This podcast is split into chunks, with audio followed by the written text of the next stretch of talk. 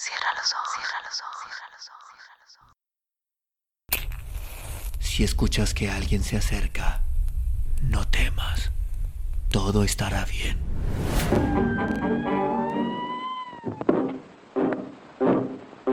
Oh, I'm going down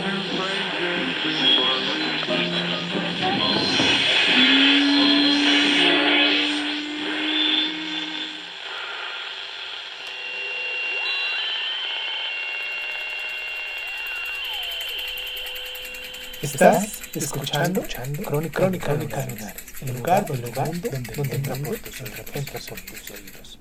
Bienvenido. El mago, Friedrich Nietzsche. 1. Y cuando Zaratustra dio la vuelta a una roca, vio no lejos debajo de sí, en el mismo camino, a un hombre que agitaba los miembros como un loco furioso y que finalmente cayó de bruces en la tierra. ¡Alto! Dijo entonces Zaratustra a su corazón. Ese de ahí tiene que ser sin duda el hombre superior. De él venía aquel perverso grito de socorro. Voy a ver si se le puede ayudar. Mas cuando llegó corriendo al lugar donde el hombre yacía en el suelo, encontró a un viejo tembloroso, con los ojos fijos, y aunque Zaratustra se esforzó mucho por levantarlo y ponerlo de nuevo en pie, fue inútil. El desgraciado no parecía ni siquiera advertir que alguien estuviese junto a él. Antes bien, no hacía otra cosa que mirar a su alrededor, con gestos conmovedores, como quien ha sido abandonado por todo el mundo y dejado solo. Pero al fin, tras muchos temblores, convulsiones y contorsiones, comenzó a lamentarse de este modo. ¿Quién me calienta? ¿Quién me ama todavía? Dadme manos ardientes, dadme braseros para el corazón. Postrado en tierra, temblando de horror, semejante a un medio muerto a quien la gente le calienta los pies. Agitado, ay por fiebres desconocidas, temblando ante las agudas, gélidas flechas del escalofrío, acosado por ti, pensamiento, innombrable, encubierto, espantoso. Tú, cazador oculto detrás de nubes, fulminando a tierra por ti, ojo burlón que me mira desde lo obscuro. Así yazgo. Me encorvo, me retuerzo, atormentado, por todas las eternas torturas, herido, por ti el más cruel de los cazadores, tú desconocido Dios. Hierve más hondo, hierve otra vez, taladra, corrompe este corazón. ¿Por qué esta tortura con flechas embotadas? ¿Por qué vuelves a mirar, no cansado del tormento del hombre, con ojos crueles, con rayos divididos? ¿No quieres matar, solo torturar? ¿Torturar? ¿Para qué torturarme a mí, tu cruel desconocido Dios? Ay, ay, ¿te acercas a escondidas? En esta noche, ¿qué quieres? Habla, me acosas, me oprimes. Ay, ya demasiado cerca. Fuera, fuera. ¿Me oyes respirar? ¿Escuchas mi corazón? ¿Auscultas mi corazón? Tú celoso. ¿Pero celoso de qué? Fuera, fuera. ¿Para qué esa escala? ¿Quieres estar dentro en el corazón, penetrar en mis más ocultos pensamientos? Desvergonzado, desconocido ladrón. ¿Qué quieres robar? ¿Qué quieres escuchar? ¿Qué quieres arrancar con tormentos? Tú, atormentador. Tú, Dios verdugo. ¿O es que debo, como el perro, arrastrarme delante de ti? Sumiso fuera de mí de entusiasmo, menear la cola declarándote mi amor? En vano, sigue pinchando, cruelísimo aguijón. No, no un perro, tu casa soy tan solo, cruelísimo cazador, tu más orgulloso prisionero, salteador oculto detrás de nubes. Habla por fin.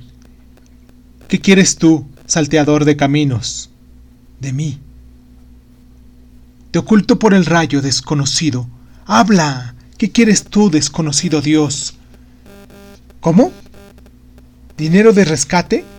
¿Cuánto dinero de rescate quieres? Pide mucho, que te lo aconsejaría mi segundo orgullo. Ay, ay. ¿A mí es a quien quieres? ¿A mí? ¿A mí entero? Ay, ay. ¿Y me torturas, necio? ¿Atormentas mi orgullo?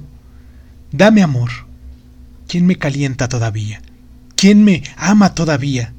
Dame manos ardientes, dame braseros para el corazón. Dame a mí el más solitario de todos. Al que el hielo, ay, un septuplo hielo. Enseña a desear incluso enemigos, enemigos.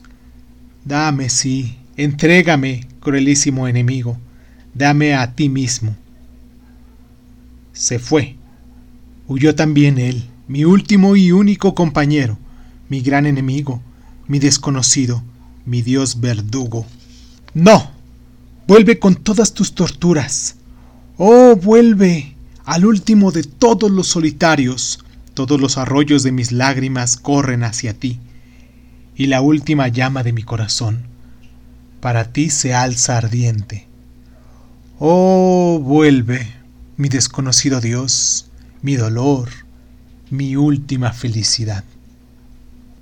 2. Mas aquí Zaratustra no pudo contener por más tiempo. Tomó el bastón y golpeó con todas sus fuerzas al que se lamentaba. ¡Detente! le gritaba con risa llena de rabia. ¡Detente, comediante, falsario, mentiroso de raíz! Yo te conozco bien. Yo voy a calentarte las piernas, mago perverso. Entiendo mucho de calentar a gentes como tú. Basta, dijo el viejo, levantándose de un salto del suelo. No me golpees más, oh Zaratustra. Esto yo lo hacía tan solo por juego. Tales cosas forman parte de mi arte. Al darte esa prueba he querido ponerte en prueba a ti mismo. Y en verdad has adivinado bien mis intenciones. Pero tú también me has dado una prueba no pequeña de ti. Eres duro, sabio Zaratustra. Golpeas duramente con tus verdades. Tu garrota me fuerza a decir esta verdad. No me adules, dijo Zaratustra, todavía irritado. Con tu mirada sombría, comediante de raíz, tú eres falso. ¿Qué hablas tú de verdad? Tu pavo real de pavos reales, tu mar de vanidad. ¿Qué papel has representado delante de mí, mago perverso, a quien debía yo creer cuando te lamentabas de aquella manera. El penitente del espíritu, dijo el viejo. Ese personaje es que el que yo representaba. Tú mismo inventaste en otro tiempo esa expresión. El poeta y mago que acaba de volver su espíritu contra sí mismo, el transformado que se congela a causa de su malvada ciencia y su malvada conciencia. Y confiésalo, mucho tiempo pasó, oh Zaratustra, hasta que descubriste mi arte y mi mentira. Tú creías en mis necesidades cuando me sostenías la cabeza con ambas manos. Yo te oía lamentarte. Lo he amado demasiado poco, demasiado poco. De haberte yo engañado hasta tal punto, de eso se regocija íntimamente mi maldad. Es posible que hayas engañado a otros más sutiles que yo, dijo Zaratustra con dureza. Yo no estoy en guardia contra los engañadores. Yo tengo que estar en sin cautela. Así lo quiere mi suerte. Pero tú tienes que engañar. Hasta ese punto te conozco. Tú tienes que tener siempre dos, tres, cuatro, cinco sentidos. ¿Tampoco eso que ahora has confesado? ha sido ni bastante verdadero ni bastante falso para mí. Tú, perverso falsario, ¿cómo podrías actuar de otro modo? Acicalearías incluso tu enfermedad si te mostrases desnudo a tu médico. Y si acabas de acicalarte ante mí tu mentira al decir esto yo lo hacía tan solo por juego, también habría serenidad en ello. Tú eres en cierta medida un penitente del espíritu. Yo te comprendo bien. Te has convertido en el encantador de todos. Mas para ti no te queda ya ni una mentira ni una astucia. Tú mismo estás para ti desencantado. Has cosechado la náusea como tu única verdad. Ninguna palabra ya en ti es auténtica, pero sí lo es tu boca, es decir, la náusea que está pegada a tu boca. ¿Quién crees que eres? gritó en ese momento el mago con voz altanera. ¿A quién le es ilícito hablarme así a mí, que soy el más grande de todos los que hoy viven? Y un rayo verde salió disparado de sus ojos contra Zaratustra, pero inmediatamente después cambió de expresión y dijo con tristeza Oh Zaratustra, estoy cansado, siento náuseas de mis artes. Yo no soy grande, ¿por qué fingir?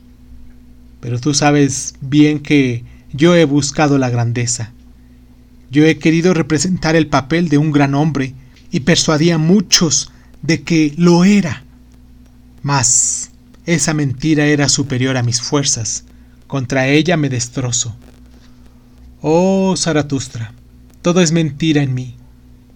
Mas que yo estoy destrozado. Ese estar yo destrozado es auténtico. Te honra, dijo Zaratustra sombrío, bajando y desviando la mirada. Te honra, pero también te traiciona. El haber buscado la grandeza. Tú no eres grande. Viejo mago perverso, lo mejor y más honesto que tú tienes, lo que yo honro en ti, es esto, el que te hayas cansado de ti mismo y hayas dicho, yo no soy grande. En eso yo te honro como un penitente de espíritu, y si bien solo fue por un momento, en ese único instante has sido auténtico. Mas dime, ¿qué buscas tú aquí en mis bosques y entre mis rocas? ¿Y cuándo te colocaste en mi camino? ¿Qué prueba querías de mí? ¿En qué querías tentarme a mí? Así habló Zaratustra, y sus ojos centellaban. El viejo mago cayó un momento. Luego dijo, Te he tentado yo a ti. Yo busco únicamente. Oh Zaratustra, yo busco a uno que sea auténtico, justo, simple, sin equívocos. Un hombre de toda honestidad, un vaso de sabiduría, un santo del conocimiento, un gran hombre. ¿No lo sabes acaso, oh Zaratustra? Yo busco a Zaratustra. Y en ese instante se hizo un prolongado silencio entre ambos. Zaratustra se abismó profundamente dentro de sí, tanto que cerró los ojos. Mas luego, retornando a su interior, tomó la mano del mago y dijo lleno de gentileza y malicia, Bien, por ahí sube el camino, ahí está la caverna de Zaratustra. En ella te es ilícito buscar a aquel que tú desearías encontrar. Y pide consejo a mis animales, a mi águila y a mi serpiente, ellos te ayudarán a buscar. Pero mi caverna es grande. Yo mismo, ciertamente, no he visto aún ningún gran hombre. Para lo que es grande el ojo de los más desdichados, es hoy grosero. Ese es el reino de la plebe. A más de uno he encontrado ya que se estriba y se hinchaba y el pueblo gritaba, Mirad a un hombre. Mas de qué sirven todos los fuelles del mundo? Al final lo que sale es viento. Al final revienta la rana, que se había hinchado durante demasiado tiempo, y lo que sale es viento. Pinchar el vientre de un hinchado es lo que yo llamo un buen entretenimiento. Escuchad esto, muchachos. El día de hoy es la plebe. ¿Quién sabe ya qué es grande y qué es pequeño? ¿Quién buscará con fortuna la grandeza? Un necio únicamente. Los necios son afortunados. Tú buscas grandes hombres. Tú extraño necio. ¿Quién te ha enseñado a eso? Es hoy tiempo de eso. Oh tú, perverso buscador, ¿por qué me tientas? Así habló Zaratustra con el corazón consolado, y siguió a pie su camino riendo.